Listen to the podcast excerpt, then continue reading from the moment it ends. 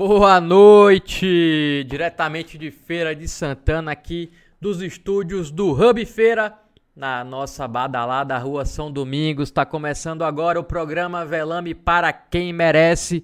Como você já sabe, o nosso VPQM ao vivo toda quarta-feira, 19 horas. Você ter esse encontro para discutir os últimos acontecimentos de Feira de Santana, entrevistar quem faz Feira de Santana acontecer. E ao meu lado, ela que foi aniversariante da semana, Maria Júlia. Boa noite. Boa noite, Rafael. Boa noite, nosso fiel público que está com a gente sempre. Espero que sejam vocês. Tudo bom? Você comemorou o aniversário. Foi ontem, né, Maju? Foi, foi. Comemorou, fez festa. Tá de ressaca, não, né? Tá de boa aí pra fazer o programa não, não, hoje? Tava de ressaca de manhã só. Agora tô bem. Maju, o que é que a gente vai ter no programa hoje, Maju? Hoje, o nosso entrevistado é o deputado federal, Zé Neto. É isso aí, Zé Neto. A gente já falou muito dele aqui. Os últimos convidados, todos falaram sobre Zé Neto. Nada mais justo do que trazer ele aqui para ouvir também ao lado a versão dele das histórias. Ele já está aqui do nosso lado, daqui a pouco a gente vai conversar com ele. Antes a gente vai para aquele nosso breakzinho de 15 segundos. Ah, então não, hoje não vai ter nosso break de 15 segundos. Mas lembrando a você que é no, o nosso programa é uma produção do Feira Pod, produtora, com apoio do Hub Feira. E Maju, dê aquele recado do Hub aí para quem quiser conhecer o Hub. Gente, esse programa, ele é gravado no Hub Feira, como o Velame já disse, e aqui é um espaço de trabalho colaborativo, um coworking, né? Que une diversas startups, agências de comunicação, profissionais de inovação. Tem uma super estrutura para te ajudar a começar seu negócio, a, a, impulsionar, a fazer crescer. E a gente só visita no site hubfeira.com.br e vem aqui conhecer, dá essa chance.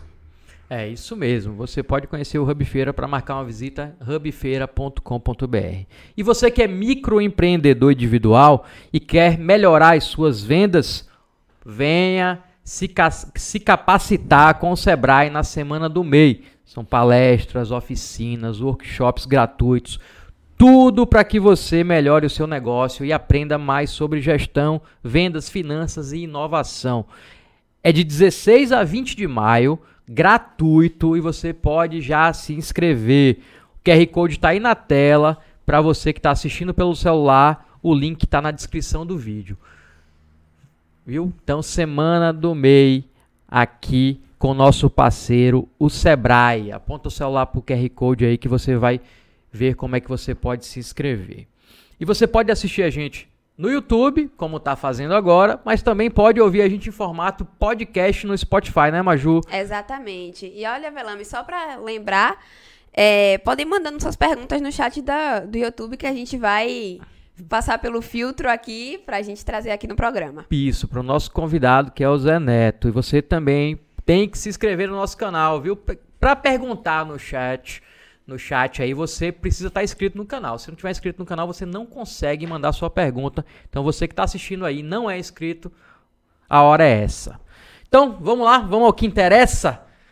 Vamos à apresentação do nosso entrevistado. Ele é advogado, já foi vereador, já foi deputado estadual, já foi candidato a prefeito de Feira de Santana cinco vezes e atualmente ele é deputado federal pelo PT. Zé Neto, seja bem-vindo ao VPQM. Primeiro é um prazer estar com vocês aqui e saudar também o pessoal da, do Hub. Eu fiquei impressionado quando eu vi, eu já sabia que existia. Ouvi aqui vocês falarem também, já acompanhei algumas vezes o programa de vocês aí pelas redes, mas eu não tinha a dimensão do que eu vi aqui e isso é importante, porque a cidade do tamanho que está, ela precisa cada dia entender mais sobre essas novas ferramentas. Eu me lembro quando eu comecei minha advocacia, eu fui acho que um dos primeiros aqui a investir em computação, depois em sistema. E sempre acreditei muito que esse processo tecnológico ele vem de forma definitiva e a gente precisa entender mais disso, fazer mais por onde. E aí eu quero parabenizá-los pelo que vi aqui, quero conhecer também com mais detalhes, dar uma boa noite ao público que nos acompanha e estamos aqui à disposição de vocês. É uma coisa e que... dar meus parabéns também a Maria Júlia. É, Obrigada. Só pode perguntar a idade.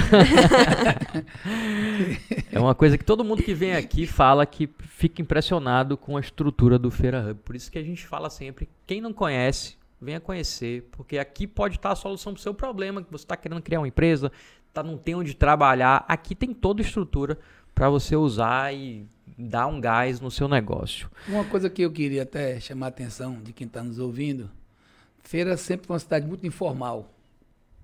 Ela hoje, eu digo a você com segurança, diria que 70% do movimento, 65% do movimento da cidade econômico passa na informalidade.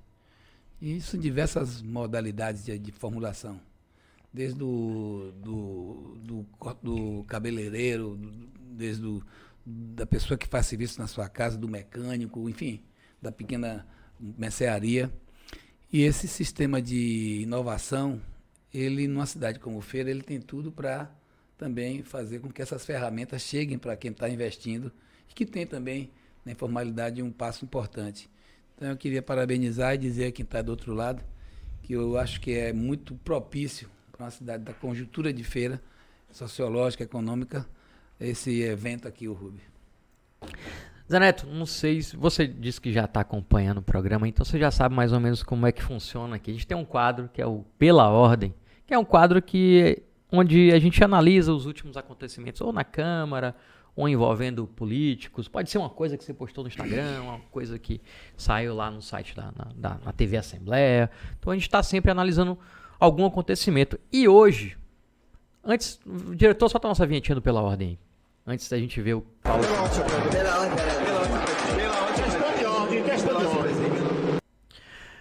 Hoje, deputado, nosso nosso nosso vídeo é um vídeo seu de alguns anos atrás, de 2000, mais precisamente de 2018. Joga na tela aí, diretor. É um, um, um, uma visita que, que o senhor fez. Pode soltar. Olá, Vamos assistir um pouquinho. Estou aqui na Lagoa para esclarecer e também passar informações para todos vocês que nesse momento nos dão o prazer de assistir esse vídeo. Estamos aqui com os representantes da Condé, a direção da Condé. Estamos aqui também. Esse vídeo é lá na Lagoa Grande. É. Estava na período da construção da. Me lembra. Pessoal de toda a parte social, pessoal de Alter. E aqui nós estamos numa obra que está sendo realizada pela empresa Meta, inclusive vai, ser, vai fazer toda a parte hídrica de nove ruas sendo elas ruas João Nice, Piracatu, Angra dos Reis, Mauá, Varginha, Muriti. E essa, esse canal está sendo construído agora. Pode parar um pouquinho, diretor. Pode parar um pouquinho aí. Tá aí, deputado, esse vídeo é de 2018, quatro anos atrás. É, é isso, mesmo. é isso? É, tá lá no seu canal no YouTube, inclusive. Só que aí, 11 de março de... Essa obra não acabou, né? Ela não, não foi acabou. concluída. Em 11 de março de 2022, é, você public, sua assessoria publicou um release né, que saiu na imprensa, inclusive no Acordo da Cidade, a gente tem até aí, né? Falando sobre essa obra aí, de algumas dessas ruas que, que o senhor citou aí.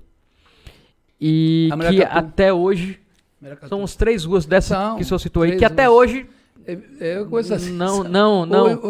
Ô, Velame, eu conheço aí talvez mais do que os engenheiros. É, Miracatu, tem a, também tem a parte dali da, da, da Mauá, tem a parte ali que tem a, o, o, fundo ali da. Hoje não é mais fundo porque deixou de funcionar ali da, do terreno onde ficava a antena da Rádio Cultura. Mas deixa eu só, só para concluir rapidinho. É, e aí, nesse vídeo você fala obras a todo vapor. E eu posso garantir a quem está assistindo a gente aí que todo ano, desde 2018, você vai lá, deputado, e faz esse mesmo vídeo falando que a obra vai concluir, que está a todo vapor. Finalmente, Zé Neto, o que é que está acontecendo que essa obra nunca termina? Rapaz, eu eu te contar aqui o que aconteceu ali. Primeiro que não era um problema só de uma rua. Só que a gente não vai conhecer tudo.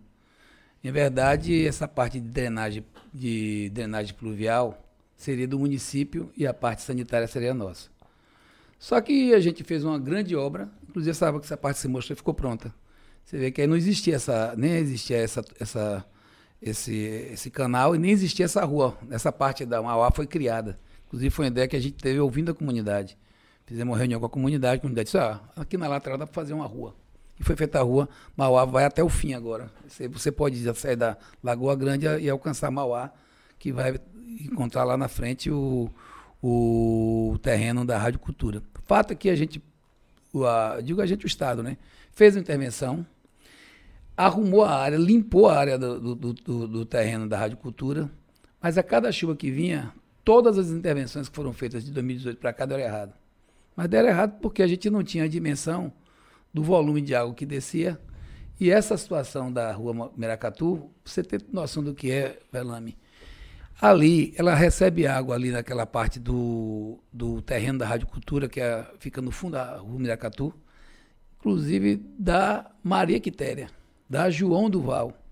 Na medida que a cidade foi ficando adensada e foi ficando também toda ela asfaltada e com ruas calçadas, o que aconteceu? Você não tinha mais escoamento. Toda essa água vem para aquela região. Ali, aquela parte de manilhamento que é do município, está toda destruída. Está começando agora essa semana a última tentativa, que eu acho que agora vai dar certo, porque todas já foram feitas.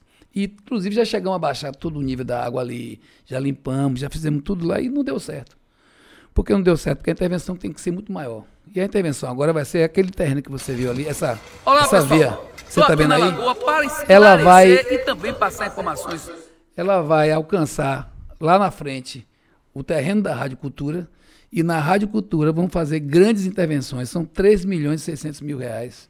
Já foi feita a licitação.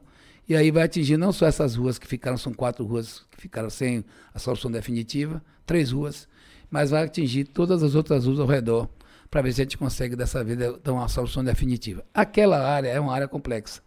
Você vê, a gente tem uma licitação ali que só agora foi que se conseguiu chegar a 65% do, da intervenção sanitária, que já está uma parte grande, acho que quase 60% já está na Embasa. Que ali a gente está transferindo o, o esgotamento sanitário dali daquela região, que é a região da bacia do Pujuca, para a bacia do Subaé, a mais de 6 quilômetros, inclusive, que a gente vai encontrar essa intervenção. Só que tem pedras ali. Então não é fácil. Você, toda vez que vai para ali fazer algum movimento, você tem uma parte de terreno com condições de fazer e lá na frente não tem. É, eles chamam isso na, na engenharia que há uma, uma não há uma não é uma, uma, um terreno harmônico. Tem parte que tem água, tem parte que tem pedra.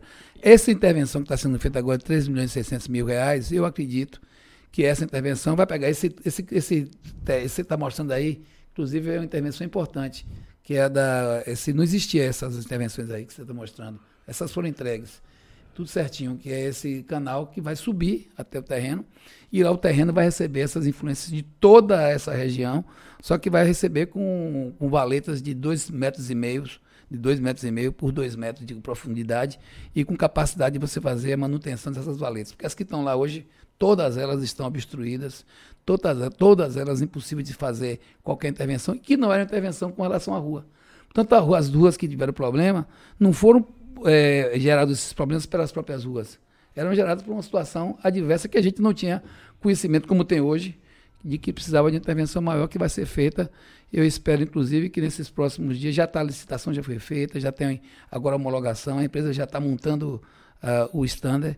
E eu espero que a gente possa resolver esse problema que você tem razão aí, quem reclama sempre na rede social. É, isso é uma das reclamações que é. a gente mais recebe. Falou é. que Zé Neto vai estar em algum lugar, o pessoal é. começa. Pergunta da Lagoa Grande, pergunta quando é que vai acabar essa obra. É o tempo inteiro. Agora, deixa eu te falar só uma coisa, me dê um, um minutinho. Na verdade, você sabe que eu tenho uma alegria grande pela Lagoa Grande. O último recurso importante que foi, assim, o maior recurso que talvez tenha sido liberado pela Lagoa foi liberado dois meses antes do impeachment de Dilma. Robson trabalhava na Casa Civil e a gente conseguiu com Wagner, com Eva Chiavon, que era uhum. secretária aqui, você lembra? E Eva foi secretária de, de Casa Civil aqui com a gente.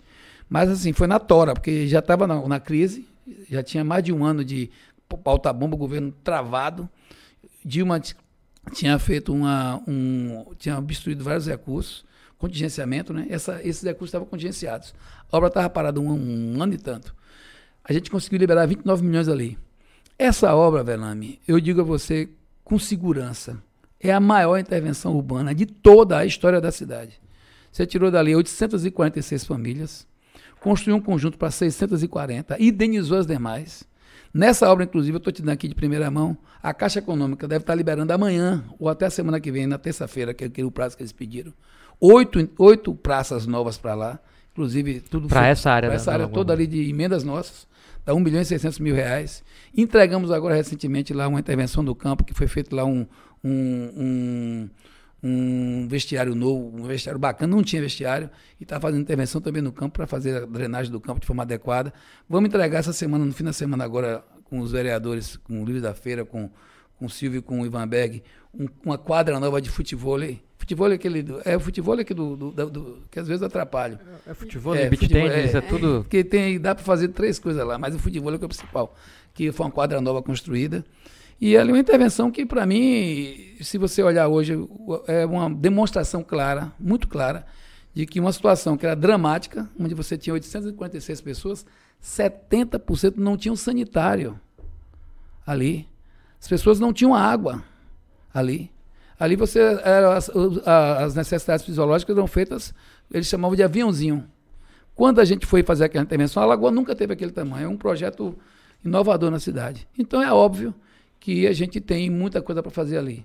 Então, é preciso que a gente faça também as cobranças, tem que fazer, estou aqui para ir buscar a solução para os problemas, mas eu não tenho outra coisa a dizer, que quando eu passo ali dia de domingo, deixa eu te contar uma coisa, é, eu passei outro dia ali, um dia de domingo, com minhas filhas, eu olhei para lá, para a lagoa, no fim da tarde, ela devia ter ali, um, sei lá, umas 6 mil pessoas, eu me emocionei, Peguei o carro, entrei com as meninas e fui mostrar elas.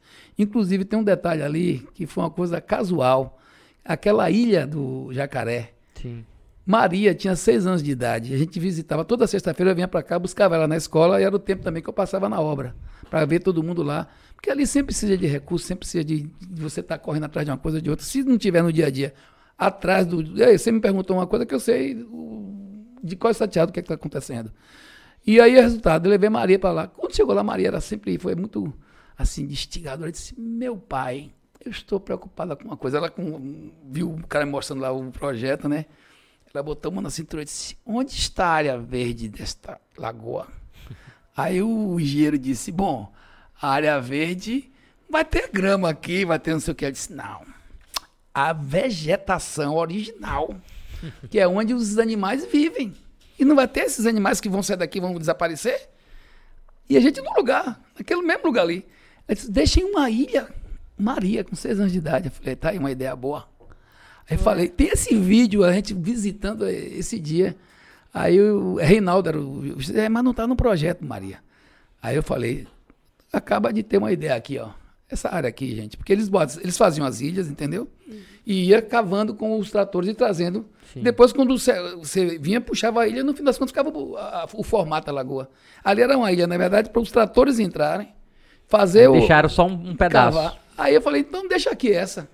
Aí foi para Condé, eles estudaram, eu falei, inclusive, tem um pessoal ambientalista que vai ficar preocupado, porque aqui tem muitas aves, tem jacaré, tem muito pato d'água. Resultado, ficou. Não sei se vocês conhecem como está hoje que às vezes a gente passa ali e não olha, né? Mas eu convido vocês que estão me ouvindo. Toda vez que eu passei ali, quando eu passei com elas, esse dia que eu desci com elas duas, eu me emocionei. Que eu vi, tá linda. É, a Bilha do Jacaré virou um, um, espaço assim, humanizado, muita. Do ponto de vista da gente ver muitos animais, a natureza. E ali virou um, uma espécie de santuário daquelas aves, né? Os fins então, de semana lagoa, tá, tá, sempre cheio de gente. Cheio lotado. Aqui a gente tem, a gente tem o, Velame, o, conceito da lagoa como na de Cerqueira Todos os dois conceitos são de que ou vamos mover a comunidade para a gente entender que a cidade precisa de lugares para as pessoas se encontrar. Feira de Santana, eu fui de uma geração que a gente se encontrava em, na festa de Santana, na festa do Tomba, na festa do Cruzeiro, na Calilândia. No Réveillon era na Calilândia. Não tinha essa coisa de todo mundo viajar, a cidade era menor. A gente tinha o tênis do Cajueiro, tinha a, a, a Euterpe. A cidade se encontrava, então a cidade deixou de se encontrar. Então, eu acho que a Lagoa Grande é um dos pontos que era um ponto trágico da cidade, lugar onde tinha mais miséria e pobreza e destruição. Hoje virou um lugar bonito, arrumado. As famílias que saíram de lá moram num conjunto residencial com posto médico, com escola, com galpão de, de, de, economia solidária. Não sei nem como é que está agora esse dia, como é que está as coisas depois dessa pandemia, com associação, com ruas calçadas, com área para poder construir nas suas casas. Então, acho que a gente deu um passo ali importante mas é evidente que tem outras facilidades. É uma obra que começou em, com Wagner, né? Começou com Wagner, essa obra é uma obra dele. E Começou até com hoje- Wagner porque tinha que fazer ali, não sei se você lembra, era mais novo, mas ali tinha o seguinte, o trabalho social daquela obra, as pessoas falam, começou com Wagner, foi, mas só o trabalho social, Que era tirar o pessoal irmão, do você entorno. cadastrar, construir o conjunto, e lembra que foi até invadido o conjunto, Sim. Aí depois de que você fazer tudo isso, você tem que fazer é, a, a, a saída não pode tem que ser pacífica. Daquelas 840 famílias, o conjunto foi construído para quem decidiu sair. Co- 200 não queriam sair dali de perto. Aí foram indenizadas. Essa indenização, cada uma indenização dessa foi trabalhada, estudada com valor, com tudo arrumadinho para você vê que não teve trauma nenhum, mas foram quatro anos só naquela parte social para depois começar a obra. Mas só pra gente encerrar esse assunto. Tem previsão de finalizar a obra? Eu não digo assim, é, essa parte de saneamento de saneamento tá andando bem agora, tem uma empresa trabalhando lá, que é a JET, eu acho que ela entrega isso até o fim do ano. Mesmo com essa questão das pedras, já foi inclusive incluso no, no, no- no projeto novo que está lá rodando. E essas outras obras eu acho que a gente entrega também até o fim do ano. Mas é uma, uma situação que eu te digo uma coisa aqui, mas vou te dizer outra também. A gente sempre vai estar fazendo coisas lá na Lagoa Grande. Agora mesmo eu botei 1 milhão e 600 em oito praças. Não estavam previstas essas praças. Eu botei por quê? Porque você vai chegar ali agora, essas pessoas estão visitando a Lagoa, né? A necessidade de, naquelas ruas laterais, você calçar aquelas ruas, fazer novos estacionamentos, você fazer espaços, porque já tem comércio ali ao redor todo. Então ali vai ter um. essas oito praças vai fazer o diferencial. Ainda tem, além dessas oito praças, tem mais dois campos de futebol, um só site e um outro campo de futebol maior, que está sendo também trabalhado para ser pra construir do lado de lá, porque do lado daqui da Rocinha já tem um, e precisa fazer também do lado da. A gente na época que você vê, tudo vai acontecendo. Você faz uma obra daquela e de repente você faz numa comunidade, mas se a outra comunidade do outro lado, espera aí, só vai ficar o campo lá, porque o campo não dá para duas comunidades. São de comunidades diversas, aí já está fazendo outro campo. Então a gente vai estar sempre fazendo coisas ali. Cal- Outro dia alguém falou, Zé Neto, você não, por que não botam árvores ali? Vou dar aqui um número a vocês. Mais de 3 mil árvores já foram plantadas ali. Na parte de lá do, da Euterpe não fica uma, não sei o que é aquilo. Os animais comem, as pessoas tiram. É um negócio, Belame, que você não consegue acreditar. Só de, de, de eventos de escola ali já foram feitos uns cinco ou seis de plantar as árvores. Agora, do lado de cá, você vê que as árvores cresceram. Por quê? Porque a comunidade abraçou, É. Abraçou a ideia. e está crescendo. Tem vamos lá, vamos, vamos passar para outro assunto aqui. É, a gente recebeu aqui o deputado Ângelo, o ex-deputado Sérgio, já foram aliados seu em, em outros momentos.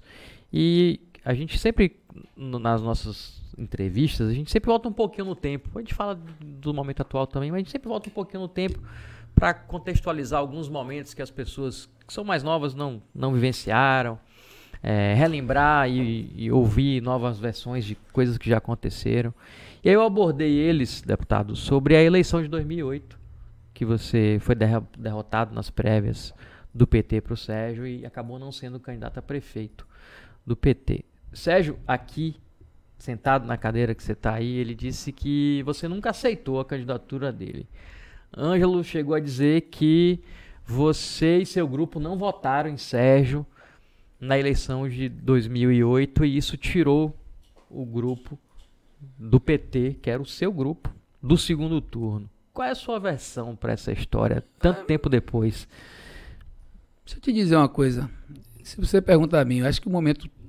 Agora a gente fez uma eleição, eu fui o candidato por unanimidade de- do PT.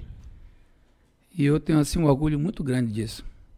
Se você perguntar a mim qual foi uma das mais importantes vitórias da minha vida política, foi essa.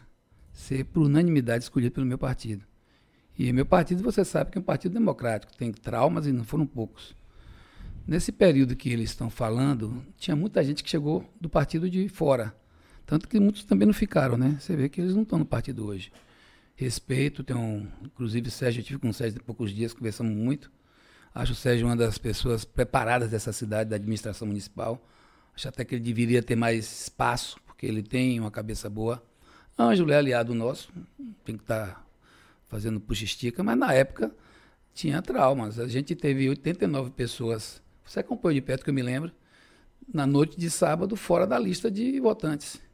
Eu perdi a eleição por 12 votos, se eu não me engano. 89 pessoas nossas não foram votar. Quando a gente olhou do lado deles, três pessoas não foram votar. Do nosso 89, porque desapareceu da lista. Tem muita coisa sobre, atrás daquela conversa que. Você recorreu, né? É, a gente recorreu, aí veio. e eu não- participei não da venceu. campanha, fiz, fiz vídeo para a campanha dele. Fiz. Agora, irmão, se você perguntar, 2008, eu era o favorito na campanha, na pesquisa. Tinha 19%, Tarcísio tinha 4%, Sérgio tinha 1%. Talvez das que a gente começou a trabalhar, foi a que começou melhor. Foi aquela. Fora essa da agora, que a da agora foi muito tranquila, assim, do ponto de vista da organização, da unidade. Perdemos no segundo turno, e aí vamos cair. Todo mundo já sabe o que aconteceu na cidade. Quem está acompanhando a política sabe como é que se deu o segundo Vamos turno. chegar nesse assunto É, pouco. tem, tem muita coisa aí. Mas daquela dali, eu perdi a prévia, tinha essa dificuldade pro meu grupo também, porque você perdeu uma prévia, que você tinha a maioria do partido, daqui a pouco 80 e tantas pessoas aparecem. Passou, eu fiz a campanha dele. Agora, como é, eles Você dizem- votou nele? Votei. Agora, e Colbert disse que você votou nele. é, Colbert diz, cada um diz o que quer, né? Agora, todo mundo sabe que Colbert era aliado nosso a nível, a nível estadual. Ele era aliado do governo. Ele e o Ildes era secretário. E eu, até hoje, você vê, eu tive muitos traumas com Colbert. Mas a gente tem uma ação institucional que tem que sentar e conversar. Na época, a gente tinha conversado lá antes da campanha, aí eles ficaram com essa história. Agora, eu não fiquei inimigo de ninguém. Eu fiz, inclusive, se você for lá, você vai encontrar na- no YouTube, acho que está no YouTube, vídeo meu na campanha dele, fazendo campanha para ele. Agora, se você me disser que eu tinha uma, uma candidatura de deputado estadual, na minha cidade tinha esse trauma, eu, eu não podia ficar só aqui, porque eu, eu não era coordenador da campanha dele. Eu não tinha nenhuma expressão dentro da campanha dele, ao contrário. Eles também tinham um problema comigo, que não, próprio do processo. Mas tudo isso, aí eu fiz a campanha para deputado estadual, porque eu tinha que eleger prefeitos. Por exemplo, agora eu, eu não tenho prefeito nenhum. Pra, por quê? Porque eu fui candidato a prefeito em feira e fiquei aqui. E não pude acompanhar muitos das- dos prefeitos que eu tinha no passado. Você lembra? Eu tinha aí quantos? Então, é isso que acontece. E ele ficou aqui eu fui cuidar um pouco também das outras cidades. Então, as pessoas às vezes reclamam por que que eu não estava mais presente na campanha. Mas eu fiz a campanha, fiz vídeo para a campanha. Fiz a campanha, não, fiz o vídeo. Você fiquei- fez vídeo pra campanha de Colbert também, não fez? não, não fiz não. O que eles fizeram na época foi Colbert usou um vídeo e fez um clipe e passou uma imagem minha no clipe dele. Apenas uma imagem minha, acho que não sei se nome Abraçando ele, em cumprimentando. algum uma lugar coisa assim, foi uma coisa assim, me lembra? É. Uma coisa assim de segundos. Um, de- um- então ficou essa polêmica, esse disse, me disse que Colbert também não era besta.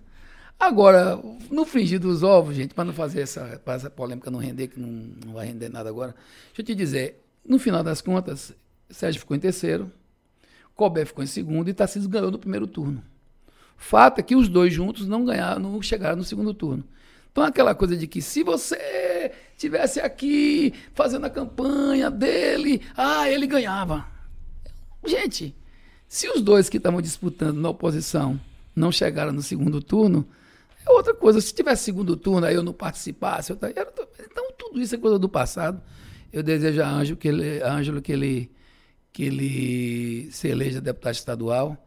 Sérgio tem uma relação muito respeitosa comigo, com ele. E o que fica de tudo isso são coisas do passado que vão ensinando a gente também caminhos. Se você disser a mim que eu só acertei na vida pública, eu vou dizer que teve horas que a gente também teve nossos erros. E se eu só errei também, não, não senão eu não estava aqui. E acho que a gente teve a última eleição que nós tivemos no PT, foi uma eleição muito importante no nível de maturidade que a gente alcançou. A gente fez um, um ano antes da eleição, o partido me chama e diz, ah, você vai ser nosso candidato.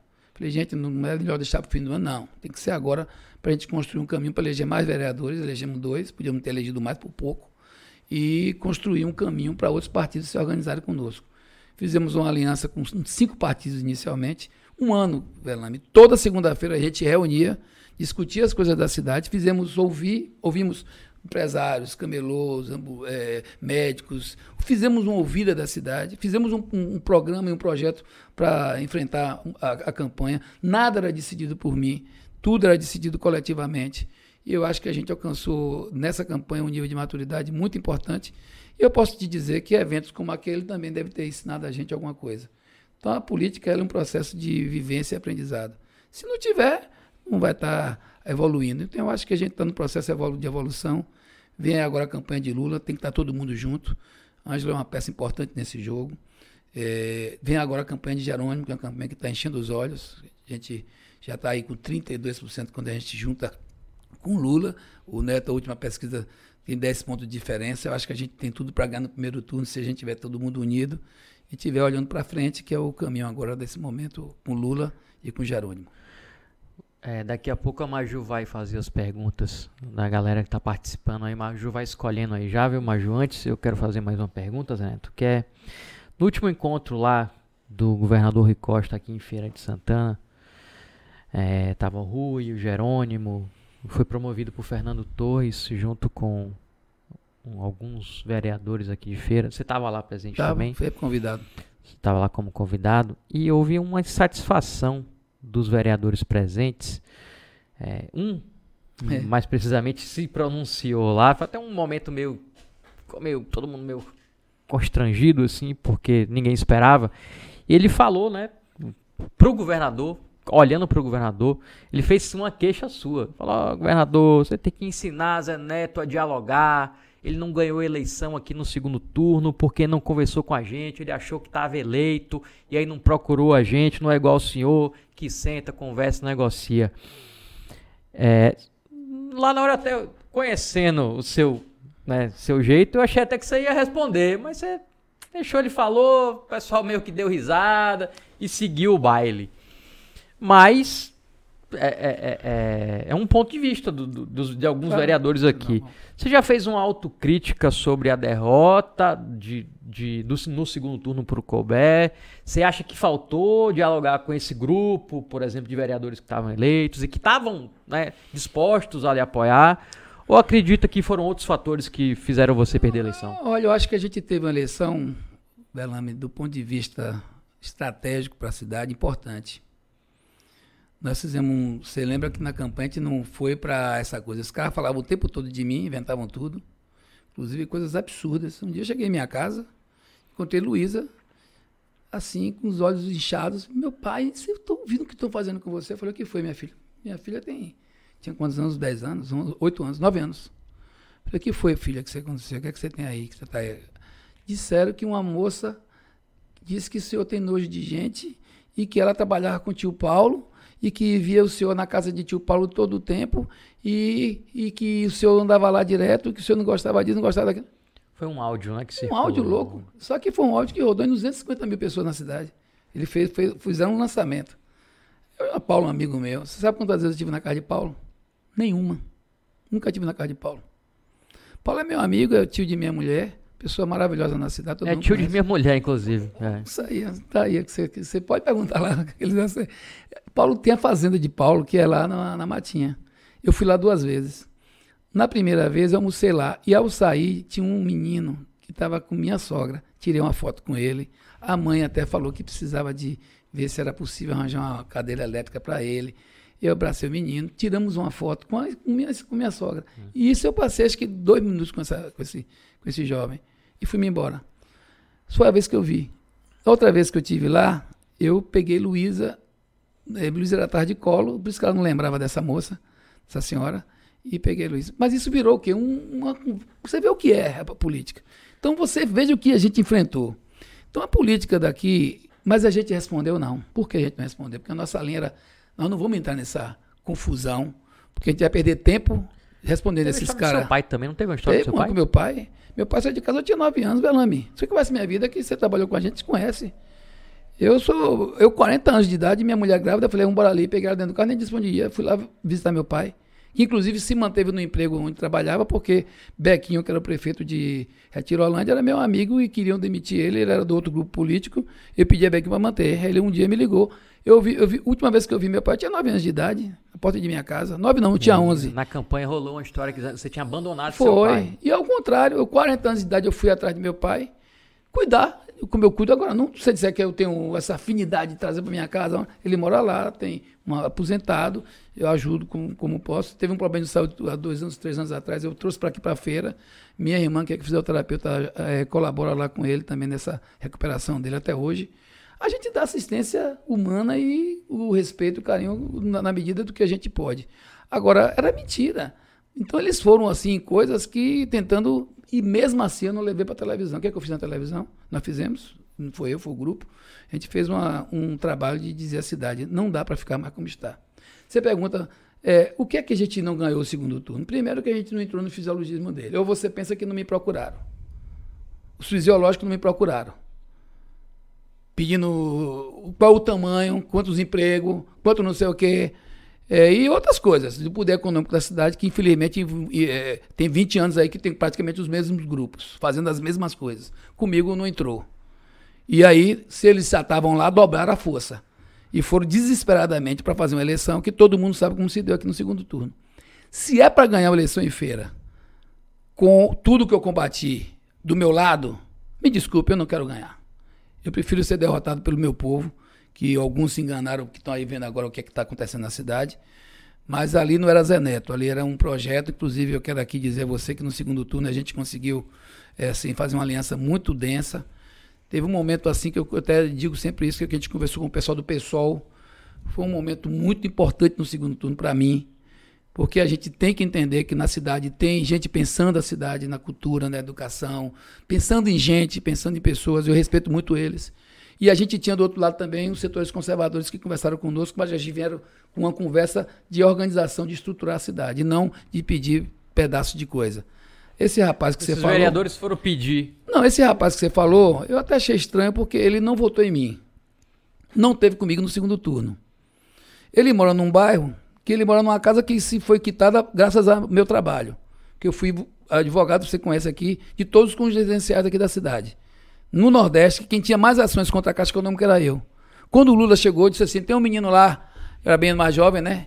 Que tá com um bocado de ação contra a Caixa, como é esse negócio? Chama ele para conversar, para dizer o que, é que a gente tem que fazer. Eu participei de todas as políticas de construção dos programas de habitação, inclusive Minha Casa Minha Vida. Feira de Santana é, em é, todos os programas, recebeu, né? em todos os programas que tiveram de, minha, de, de habitação, foi todos eles. Feira de Santana foi primeira cidade a ter os programas. E eu estava lá entre as 10 pessoas que discutiam esse assunto a nível nacional. No Viveiros, aquelas casas foram quitadas graças a uma ação nossa do 10. Que aí a gente conseguiu, com o, com o seguro do 10, quitar vários, são seis conjuntos quitados. Viveiros, é, Luciano Barreto, é, Arco-Íris, Expansão Feira 9, Homero Figueiredo e um outro aí que agora não estou lembrando de cabeça. Seis e ele foi um dos que foi quitado. Ele mora numa casa que foi quitada graças ao trabalho que a gente fez aqui naquela época. Outra, Feira de Santana recebeu uma escola nova. Dessa, agora está recebendo 100 milhões de, de, investimentos, mas lá atrás recebeu uma escola nova totalmente com acessibilidade e quadra coberta. Onde é essa escola? Lá no Viveiros. Ao redor da escola azul estão todas calçadas. Quem calçou? Emenda parlamentar do meu mandato. Lá no Viveiros tinha problemas assim muito críticos com relação principalmente à energia elétrica, porque tinha gato demais e foi uma confusão, cortou a luz todo mundo, foi uma confusão. A gente conseguiu sentar com a Coelba e fazer uma, uma, uma agenda com a Coelba positiva que virou lá. Todas as casas do Viveiro são, são tarifa popular. O Embasa tinha problema também. Todas as casas se tornaram tarifa popular. E eu fui trabalhar em todas essas frentes no Viveiros. Se ele acha que isso não é importante para fazer política. E o importante na política é sentar para ver outras coisas que não vou aqui entrar no, no, no, na Seara, ele está num, num, num, campo da política que, apesar, apesar da gente estar tá no mesmo campo aí de apoio a Jerônimo, eu espero que ele apoie, que ele estava lá naquele dia para isso. o problema é que muitos é. dos que estiveram nessa reunião é. depois foram para uma reunião com a Semineto. Com a Semineto. Né? eu aí, espero que ele apoie Jerônimo sabe. e que espero também que ele compreenda que a forma de que eu faço política é, é uma forma diferente do que ele estava colocando como, como objetivo. Então, eu acho que é assim e estou disposto a conversar com ele quando ele quiser. E se ele trouxer demandas importantes, associativas e coletivas, eu vou estar ajudando. Só para contextualizar, foi o vereador Pedro Cícero, foi isso que a gente está falando aí. o Maju, venha com pergunta. É parte, Bernardo, isso é tudo do. Você, você perguntou, pensou, você pensou que eu ia, né? Eu falei, antigamente, amigo. O Zé Neto que eu conhecia lá atrás. É, ia, mas né? eu, não, eu não teria chegado aqui se lá atrás também não tivesse uma outra impulsão. Cada momento tem sua necessidade, eu acho que um amadurecimento na vida pública é, é inevitável. Então o sujeito não chega na vida pública amadurecido, porque tem que ter muita paciência, tem que ter muita humildade, tem que ter, acima de tudo, muita coragem para estar na vida pública. Ninguém se engane. É... Velame, eu vou lhe dizer aqui uma coisa que eu vou te confessar. eu relativamente as pessoas, pô, eu estou aqui, fui candidato a prefeito várias vezes, tal, tal, essa coisa toda. Algumas vezes foi para enfrentar, outras vezes aqui não tinha ninguém mesmo, tinha que botar a cara e o paredão estava lá, você tinha que ir para frente. Quando eu me lembro quando a gente foi os, os desafios que fizeram aqui em 2016, 2012 para 2016, 2016 para a gente construir a NOID, retomar o aeroporto e fazer um, um, um centro de logística, era o que eu tinha pedido ao governador para poder encaminhar uma candidatura minimamente, que era um pedido da sociedade. A Lagoa Grande veio assim também, a gente pedindo para poder participar das coisas da política, mas o governo também ajudando a gente. O Hospital da Criança também foi, foi nessa pegada. As UPAs, que chegaram três para cá. Então, acho que não se faz política sem a política. Agora, eu te digo que no segundo turno, em feira, eu ganhei eleição no domingo. Gente, na segunda e na terça-feira, eu ouvi coisas. Pessoas me procuraram, me disseram coisas. E me pediram coisas e me colocaram situações que existiam e existem na cidade, que são situações absurdas. Eu não sei como a cidade nem está de pé com coisas que eu ouvi. E eu, quando cheguei terça-feira na porta do caminho, eu estava tão assim esgotado e assim assustado que eu pedi para deixar o motorista no, eu pedi para deixar o motorista no gabinete. Eu falei, vou voltar para casa sozinho. E saí dando uma volta na cidade e pensando o que é que eu vou fazer da política, porque eu vou enfrentar eles. Não vai ser fácil, mas há, muita pauleira, muita pauleira. E no, no final, quando chegou aquela história do, do, do Igor Canário, ficar duas horas, mais de duas horas com um helicóptero dentro do, do, de um condomínio residencial. A gente tinha avisado isso ao coronel da polícia, tinha avisado a todo mundo, e a gente, porque não era fazer nada de errado. Gente tinha sentado com o prefeito dias antes e, e, tinha combinado que ninguém fizesse mais grandes eventos. Todo mundo, eu fiz minha parte, me toquei, fiquei quietinho. Então, essas coisas todas que aconteceram, um dia a gente vai escrever uma história sobre isso, mas eu digo a você que eu não conhecia a cidade. Conheci uma cidade no segundo turno. De um lado, ela, assim, unida em torno de um projeto, não é acreditando em Zé Neto. É, na verdade, era, uma, era um momento onde a gente conseguiu reunir empresários, gente do movimento social, camelôs, professores, partidos de esquerda, partidos de, de centro. Havia um movimento na cidade. Se eu faço o aceno fisiológico que a turma que está aí no poder ainda queria, para eu me igualar a eles, é óbvio que eu não ia conseguir jamais fazer um governo como a cidade merece. A cidade merece um governo que possa ouvir. Quando você entra aqui, que você vê uma, um, um investimento desse aqui do pessoal do Rubi, eu fico, na primeira coisa que, que eu senti ali, sabe que assim, Feira merece é isso. Gente jovem fazendo esse trabalho de, de inovação, de tecnologia. Olha o setor privado de feira como é corajoso. Agora, olha o setor público onde é que está. Então falta isso. Aí quando você ouve alguém fazendo, ah, se sentasse para fazer como a gente sabe que deve ser feito, se fizer como sabe que deve ser feito, for o que está aí, me desculpe, não é o que eu acredito e não é o que Feira merece. Mas vamos, vamos, vamos para a pergunta de Maju. Zé Neto, eu peço só que seja um é, pouquinho é, mais, mais rápido. Vamos fazer uma... Para dar tempo da gente falar sobre tudo. É, beleza. É, de Robson Brito Barbosa, ele disse: Deputado, o senhor sempre assumiu posição contrária a esse projeto de BRT. A gente rapidinho, ao vivo a esse projeto de BRT, que apesar de sua oposição, teve sua aprovação junto à Câmara, por parte do então gestor. Como o senhor vê a situação atual? Não, eu fui o primeiro a fazer audiência pública aqui a favor do BRT em setembro de 2014. O BRT foi liberado graças à intervenção minha também, junto a Wagner, que tinha uma disputa lá de cento, 105 cidades, acho que só quatro tiveram BRT. E o que predominou para a feira ter BRT foi que feira é fazia parte de uma região metropolitana e tinha legalizado isso na Assembleia. Foi isso que definiu. E que tinha um bairro chamado Tomba, que é o maior bairro do interior da Bahia, que é, é ali. Não sei se tem 10 cidades. Tomba UF, é, o projeto inicial. Exatamente. E o projeto inicial, que eu acho que só podia ter sido. O que, o que a gente viu era um projeto bom. Ele, o próprio ex-prefeito dizia: você vai sair do, da UFS para o Tomba em 18, minutos, em 18 minutos nem um segundo a mais, nem um segundo a menos. Você sabe que a gente fez esse debate, chamou Polícia Rodoviária, chamou universidade, chamou sociedade, fomos lá para a associação comercial. O dinheiro, que quem liberou o dinheiro foi a, a, presidenta Dilma, de um empréstimo com 10 anos de carência. Imagina que coisa maravilhosa. A ser pago com juros do FGTS, com correção do FGTS. Então tudo estava certo. Agora, a gente, única coisa que a gente pensava diferente do que eles pensavam naquele momento é que os estudiosos da cidade e as pessoas que vivem, eles ó, ao invés de colocar o BRT na Getúlio Vargas, colocasse na Presidente Dutra. Porque você não precisava é, interferir na Getúlio Vargas da forma que foi feito, que foi uma tragédia, né? Da Getúlio Vargas. Queriam até na época, se você lembra, que iam tirar, iam tirar, que não acabaram não tirando, mais de 600 árvores. Que muita gente se abraçou com árvores. Foi, teve, que eles recuaram. Um tempo a obra eles recuaram. Disso. Mas a gente. E não tinha, inclusive, nada desses, dessas. Não tinha um túnel. Não tinha os dois no, túneis. Não fazia porque é isso que gastou. Só aí foram 67 é. milhões. Então eu nunca fui contra o BRT. A essência do BRT era importante para a cidade. Tanto é que eu ajudei a trazer o dinheiro, gente. Com um, um, um prefeito de oposição a gente.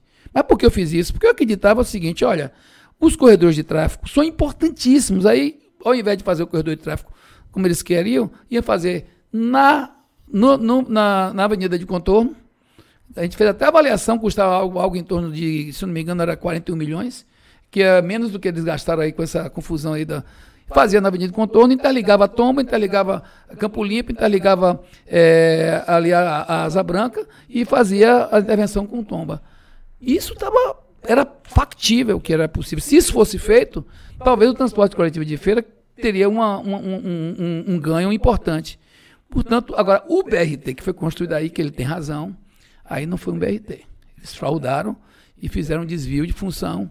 E esse, esse, esse que está aí na Feira de Santana não é BRT, não tem um corredor de tráfego construído.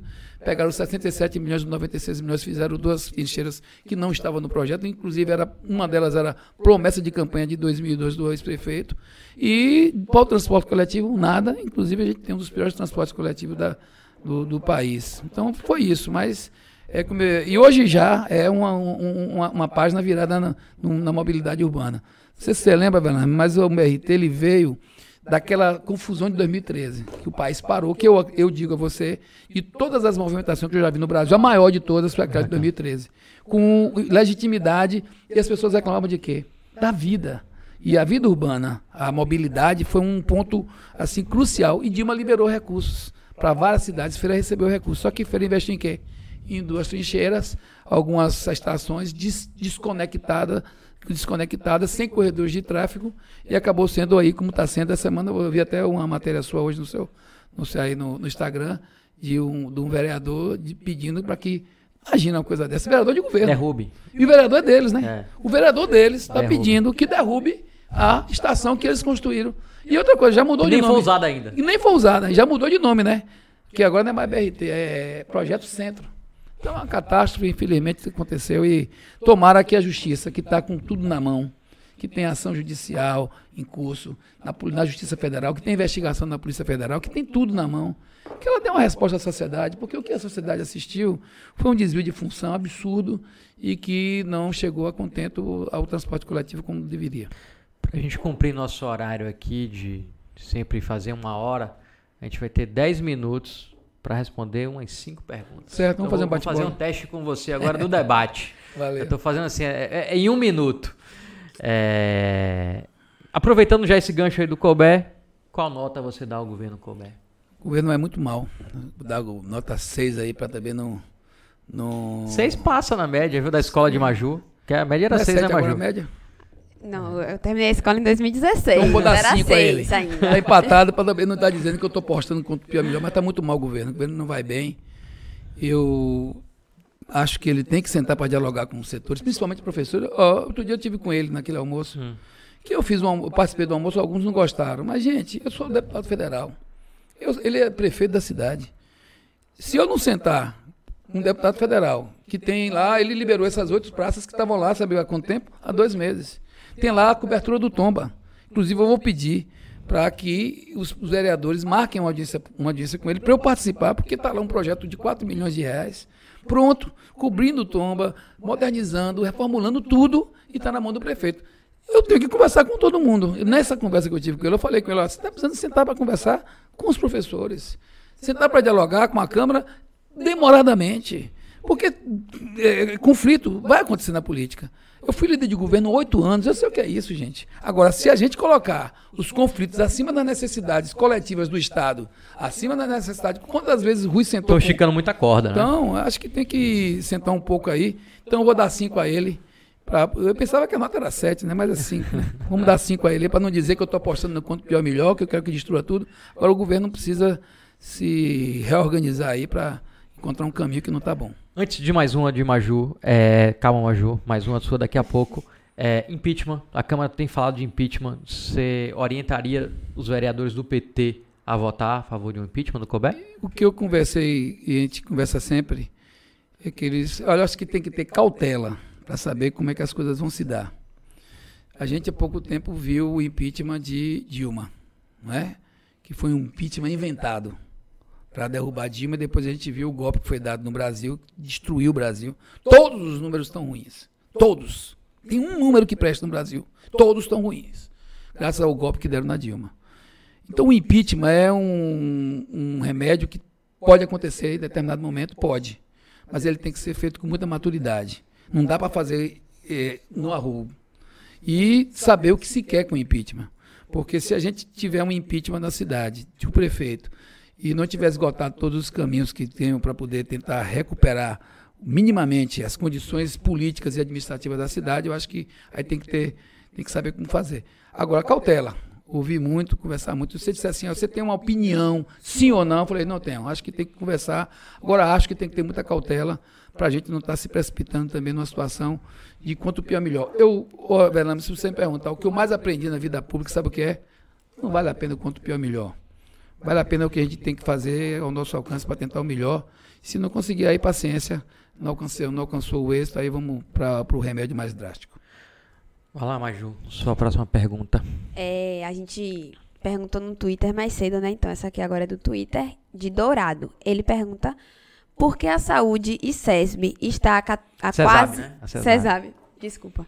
Está há quase 14 anos sem concurso. Qual o critério para a contratação nas unidades? O problema do, do concurso foi que nós aumentamos muito o padrão de recebimento de valores dentro da, da folha do Estado.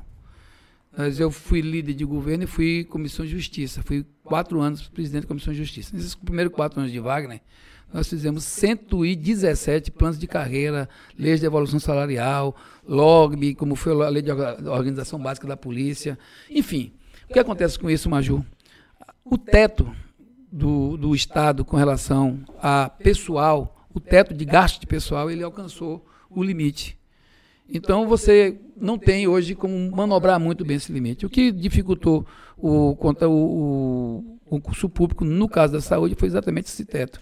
E as contratações são feitas por reda, são feitas por terceirização.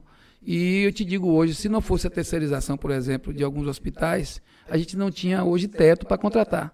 Por exemplo, se hoje todos esses hospitais, foram 26 unidades grandes construídas, só de, de hospitais foram, se não me engano, 12, e, e, e policlínicas foram 21, 26 não, 36 é, grandes unidades. Se não fosse isso, a gente teria dificuldade para fazer contratação, porque do teto do, de pessoal não alcançava. Então, é, esse é o, o problema talvez mais, mais, mais drástico com relação essa situação de não ter tido concurso público. No concurso público, inclusive, foi eu o negociador do concurso. O último concurso era para 1.600 pessoas. Contrataram mais de 6.600. Eu era líder de governo nessa época. E eu trabalhei, inclusive, na negociação para que a gente pudesse aceitar a proposta do sindicato que foi aceita.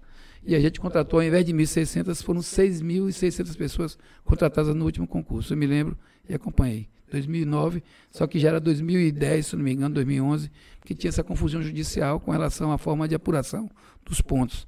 Mas eu concordo, se tiver brecha, tem que fazer mais concurso público. O diretor vai preparando aí o vídeo do tweet da semana, o último, enquanto eu faço mais uma pergunta aqui pro, pro deputado. Deputado, na última vez que a gente conversou, vou levantar uma bola agora que você gosta, que é bater em Bolsonaro. da última vez que a gente conversou, você me falou do caso que eu não estava atento ao que estava acontecendo do queijo mussarela né, que o imposto de importação aplicado era de 28% para importação e de um dia para o outro foi zerado. O governo liberou a importação aí com imposto zero, com o suposto intuito de, de incentivar as importações até o final do ano. Como é que essa medida impacta a indústria nacional e o pequeno produtor brasileiro? A política de importação dele é toda equivocada. Não só no queijo mussarela, mas principalmente também na tecnologia. A gente está fazendo agora uma audiência pública que diz respeito aqui a vocês, ó, que estão aqui, para discutir ciência, tecnologia e, e, e, e, a influência no desenvolvimento do país. Por que isso? Porque está ruim demais. A política de importação dele escancarou. Vem tudo de fora, a produção nacional desaparece. Tecnologicamente também as coisas estão vindo de qualquer jeito. A gente está perdendo toda a produção tecnológica do Brasil, sem investimento. E no caso do mussarela, ele pega um, um queijo que você come, é o queijo mais produzido. 60% de todo o queijo brasileiro é mussarela. 40, é 39, 40% de todo o leite brasileiro vai para o queijo. E desses 40%, 60% é mussarela. Quando ele diz, ó, vou sai de, 20, de 28%, que é a tarifa de importação, para zero, o que, que ele quer dizer? Ele quer dizer que a nossa indústria, que a nossa agricultura familiar, que o nosso serviço todo que é que está em, em, torno dessa indústria da agricultura familiar, ele vai ter um baque grande e com certeza vai ter muito desemprego. Ah, o preço vai baixar muito? Não vai baixar muito o preço, porque é, ele interfere pouco no dia a dia do, do, preço final da cesta básica e do consumo da, do país, mas ele vai gerar um desemprego de pelo menos um milhão de pessoas em toda a cadeia produtiva do leite no país. A gente entrou com um projeto, já está agora para vistas, acho que a semana que vem a gente vai estar conseguindo votar ele, mas a política de, de Bolsonaro é toda equivocada do ponto de vista do, da abertura de mercado, do ponto de vista da, do fomento do setor produtivo. A indústria está sendo sacrificada em todos os seus aspectos. Eu estou lá no desenvolvimento econômico, sou titular da parte e também estou na, na parte de, de, de tributário né? e de tributação são áreas assim que a gente olha que o Brasil está desarmado, desmoronando, e se a gente não tiver uma mudança de rumo, rapidamente a gente vai ver aqui uma catástrofe econômica no Brasil, como já está começando a assistir. Diretor, tá pronto aí? Solta, solta o nosso. Os importantes estão com a mudança pelo bem de feira. Vem com a gente. Todos nós estamos juntos com o Zé Aí, 13. Segundo é turno da eleição em Feira de Santana, os apoios que o deputado conseguiu. Agora é 13, agora é Zé. Essa, essa aí, essa aí que eu quero. Deputado, você falou uma frase aqui que foi: se é para ganhar com tudo que combati, eu não quero ganhar. Daiane Pimentel, convenhamos, é tudo que você combateu ao longo da sua vida. É, política. Né? Daiane é aquela que foi, foi é, aliada, era chamada de Daiane de Bolsonaro em feira, bolsonarista de saia, Bolsonaro de saia. E a professora apareceu nas inserções da sua campanha é, no segundo turno. É, ela é a maior. É e era também naquela época ainda a maior crítica dos seus ídolos políticos, Lula, Wagner. E a pergunta que eu quero fazer é: vale tudo para ganhar a eleição? Não, não vale. Por isso que a gente não ganhou a eleição. Porque o vale tudo que você fala, eu que eu falo, pode ser que dê diferente. Olha, você tem um projeto. Segundo tudo, você tem um projeto. Quem veio para o nosso projeto é porque acreditava que aquele projeto era melhor para a cidade. Você viu alguns reclamando que se eu tivesse aberto a guarda e conversasse na linguagem de, de alguns, seria diferente. Portanto, eu não conversei outra linguagem com nenhum deles que não fosse a linguagem de uma feira melhor, de uma cidade com administração transparente, sem, com, tendo as coisas com clareza para diminuir esse nível de corrupção que existe na cidade com diálogos com setores organizados da cidade, todos eles, com a cultura como prioridade, que não é nada na cidade, uma cidade que tem um potencial cultural extraordinário que nós temos, com habitação, com, com política pública, com política para transporte, com política para. Ó, uma das coisas que eu sempre coloco, você sabe disso que eu coloco há muitos anos, é um absurdo você não ter política para a informalidade da cidade. É um absurdo você não enxergar a importância dos camelôs, ambulantes, desse setor informal que é tão, tão pujante na cidade, mas nunca se teve um aceno. Ao contrário, são sempre tratados de forma marginalizada. Então, quem veio para o nosso lado sabia qual era o nosso projeto. Esse era o nosso projeto. Você não vai encontrar nenhum deles dizendo ao contrário. Você, enquanto você mostrou ali, teve um também que reclamou que eu não fiz isso, que não fiz aquilo. Gente, a gente fez um projeto com cinco partidos, no final tinham mais, e o que a gente fez foi ser fiel a um processo de realmente buscar mudança na cidade. É, ela não veio para apoiar a gente. ela colocou claramente que ela não votaria no, no nosso Mas Só adversário. tinha, só tinha É. dois segundo turno. É, ela não só tem Então, é como vo- quem diz, está liberado. Se meu pessoal quiser para vocês, vai. Mas você se arrepende de ter usado coisa, a Daiane Pimentel no seu programa? eu- você sabe que eu tenho um relacionamento pessoal com ela, respeitoso. Ela já votou em mim no passado. Quando Eu sei que ela, era, família- tem, um, tem um passado petista. ela, a família dela é do PT, uma boa parte da família dela. Então eu não sou de ficar fulanizando mais eh, essa confusão da política, não adianta. Acho que pessoas a gente respeita, ideias a gente combate. E quando a gente puder também trazer para o nosso lado pessoas que pensavam diferente, contanto que venham sabendo qual é o nosso projeto. A gente não vai ganhar as eleições com Lula se a gente não estiver buscando uma parte das pessoas que se enganaram com Bolsonaro, concorda? Do lado de lá tem uma catalisação de pessoas maldosas, junto com pessoas enganadas e junto com ignorância mesmo de alguns que não estão entendendo o, o que está acontecendo com o Brasil de Bolsonaro. Então a gente tem que fazer o quê? Inclusive, eu tenho defendido isso, mais diálogo com setores eh, conservadores, mais diálogo com setores da PM, da Polícia Civil, da polícia, da- das polícias todas, porque a gente não pode também colocá-los como inimigos nossos, como alguns às vezes não conseguem entender que tem equívocos, tem, e a gente vai ter que trabalhar isso com clareza. Conversar mais com evangélicos, que eu vi na pele o que é que foi aqui, as invenções dessa turma com, no meio dos evangélicos, que é um absurdo.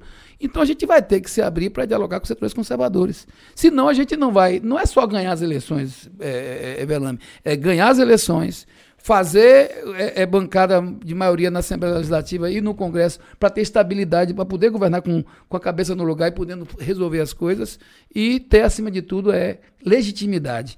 Eu acho que essa é uma campanha que Lula. ah, você sabe que, se você me perguntar, uma das coisas que eu achei mais importante, eu estava sábado lá em, em São Paulo, foi a fala de Alckmin. Eu não esperava aquela fala. Fala solta, uma fala. é, teve a hora que ele até brincou com a história do Chuchu com, com Lula. Sim. Teve uma fala assim, extremamente voltada para o país e voltada para a gravidade do que nós estamos vivendo nesse momento. Maju, você é mais jovem, nós estamos vivendo um país. Eu olho para minha filha e fico, meu Deus, Maria e Luísa vão viver em que país se a gente perder a eleição aí para esse Bolsonaro que vai consolidar um país de armamento, um país de ódio, um país que se abre para o mercado internacional de forma desproporcional, sem fomento para a cultura, sem fomento para a educação, cortando recursos da saúde, sem respeitar o funcionalismo público, destruindo o Estado brasileiro. Então, eh, quem veio para o nosso lado no segundo turno sabia de que lado a gente estava. Então, eu acho que aquilo ali pode ter certeza que foi uma, uma- um aceno positivo e eu gostei até de ver as pessoas todas ali. Que não é nome, não era Zé Neto, como eu te disse só. Era um movimento na cidade para a gente tentar resgatar nossa cidade da dificuldade administrativa e política que ela vive. No Brasil, agora nos próximos meses, tomara que a gente consiga eh, convencer as pessoas de que é preciso unir força no sentido de manter a Bahia no mesmo caminho. E Jerônimo também é uma grande novidade, assim, ele se integrou rápido a essa missão que ele, que ele recebeu e está muito bem pessoalmente, está muito bem politicamente, está ouvindo todo mundo, conversando com todos, com todas. E Lula, espero que a gente possa tirar o Brasil dessa dificuldade que vive. Olha só, tem um monte de pergunta aí no chat, não dá tempo de responder todo mundo. O deputado é um deputado tech, viu? Ele é antenado é, Instagram, YouTube, então ele depois pode ir lá e responder ele mesmo as perguntas lá via comentário não pra faça vocês. mais hoje, que hoje eu acordei 5 e meia da manhã. Mas eu vou Mas fazer a última pergunta é, para a gente finalizar. Deputado, o PT da Bahia sempre apostou na renovação do partido. Wagner fez Rui Costa governador quando ninguém Claro. acreditava.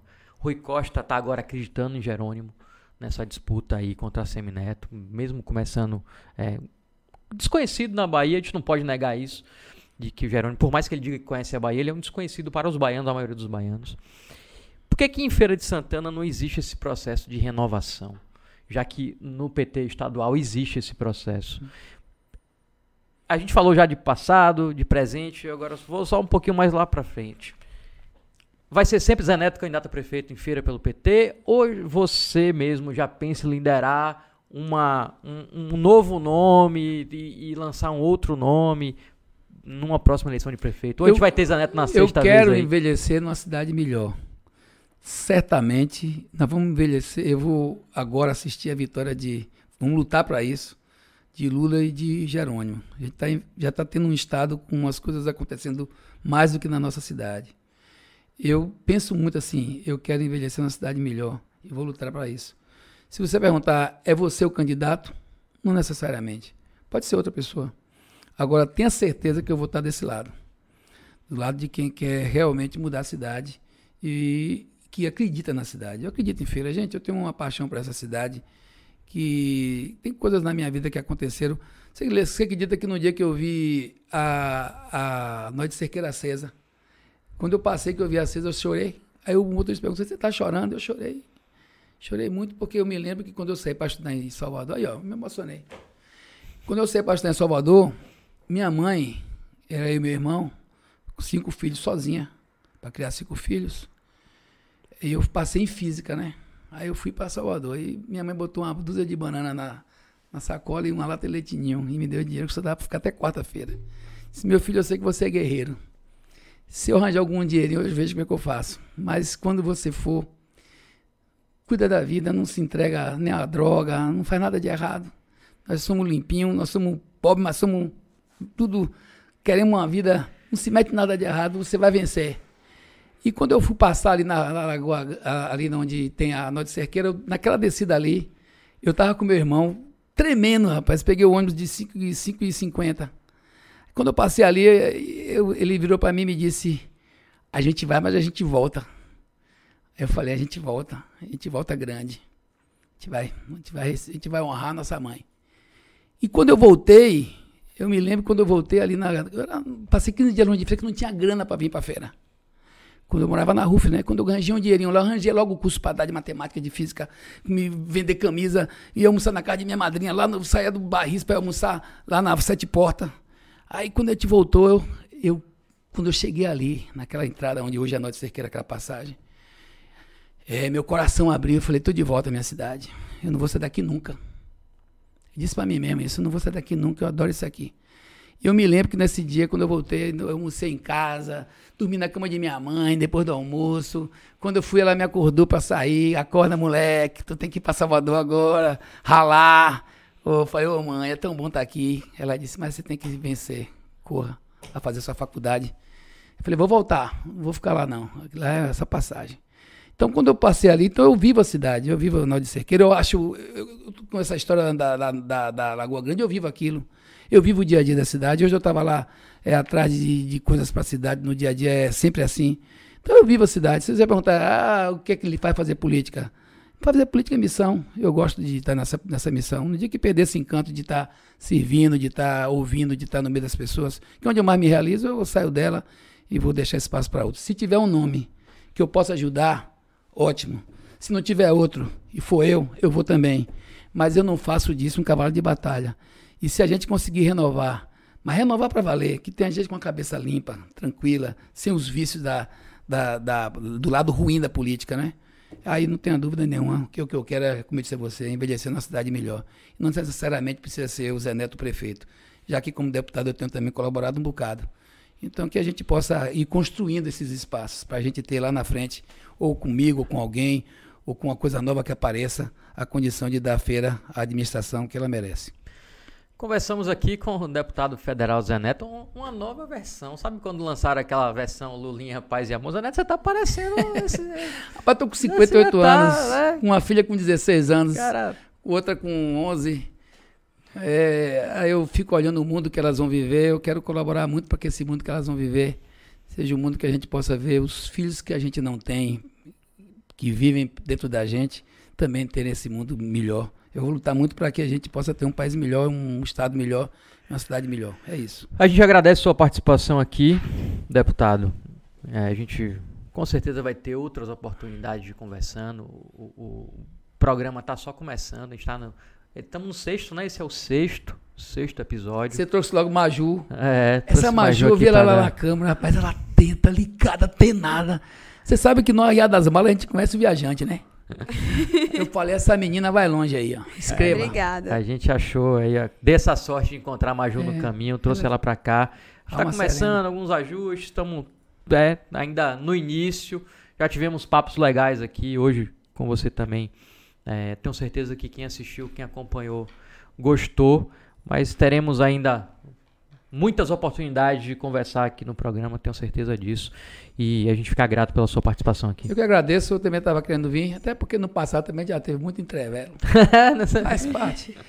Rapaz, olha. Você gostava se, de pegar no meu pé. Se a gente não evoluir para entender o que é que de fato importa na vida, a gente não vai avançar para ter uma vida melhor, nem pessoalmente, nem coletivamente.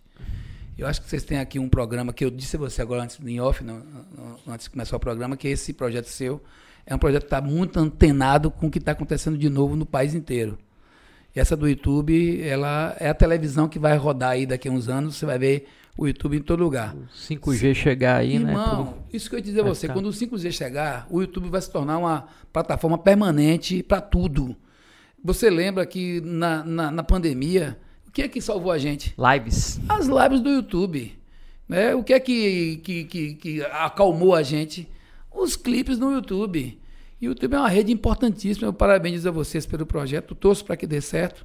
E agora vou daqui a pouco, sendo daqui, vou conhecer um pouco aqui a, as instalações. É, que não falta a gente para lhe apresentar é. aqui o Hub um Feira. E vocês então, é que nos acompanharam, valeu, gente. Obrigado pela atenção aí. É isso aí. Semana que vem, quarta-feira, 19 horas, eu e Maju aqui junto com você. Nosso próximo convidado, que seria hoje, inclusive, cedeu a vaga ao deputado Zé Neto. É. Carlos Geilson. Ah, meu querido ele. amigo, sabe o que eu chamo ele? Percurso de mola. Liguei pra ele, Jailson, tá combinado com você, mas Zaneto me ligou aqui dizendo que vai estar tá em feira. Posso dar essa prioridade? Ele pode, pode, não tem problema. Quarta-feira é um dia difícil pode pra levar gente. Ele Hoje deu sorte aqui pra gente. Eu sei que deputado federal é difícil estar tá em feira dia de quarta, então eu vou ceder minha vaga a ele. Então, é. agradecendo Aproveitar aqui, ó, amanhã, de manhã, o governador Rui Costa vai estar tá lá em em Amélia Rodrigues e a gente também está lá acompanhando ele em algumas entregas. Né, tá aí colado na agenda de, de, de Jerônimo e Rui. É isso aí, até quarta que vem. Boa noite para quem merece.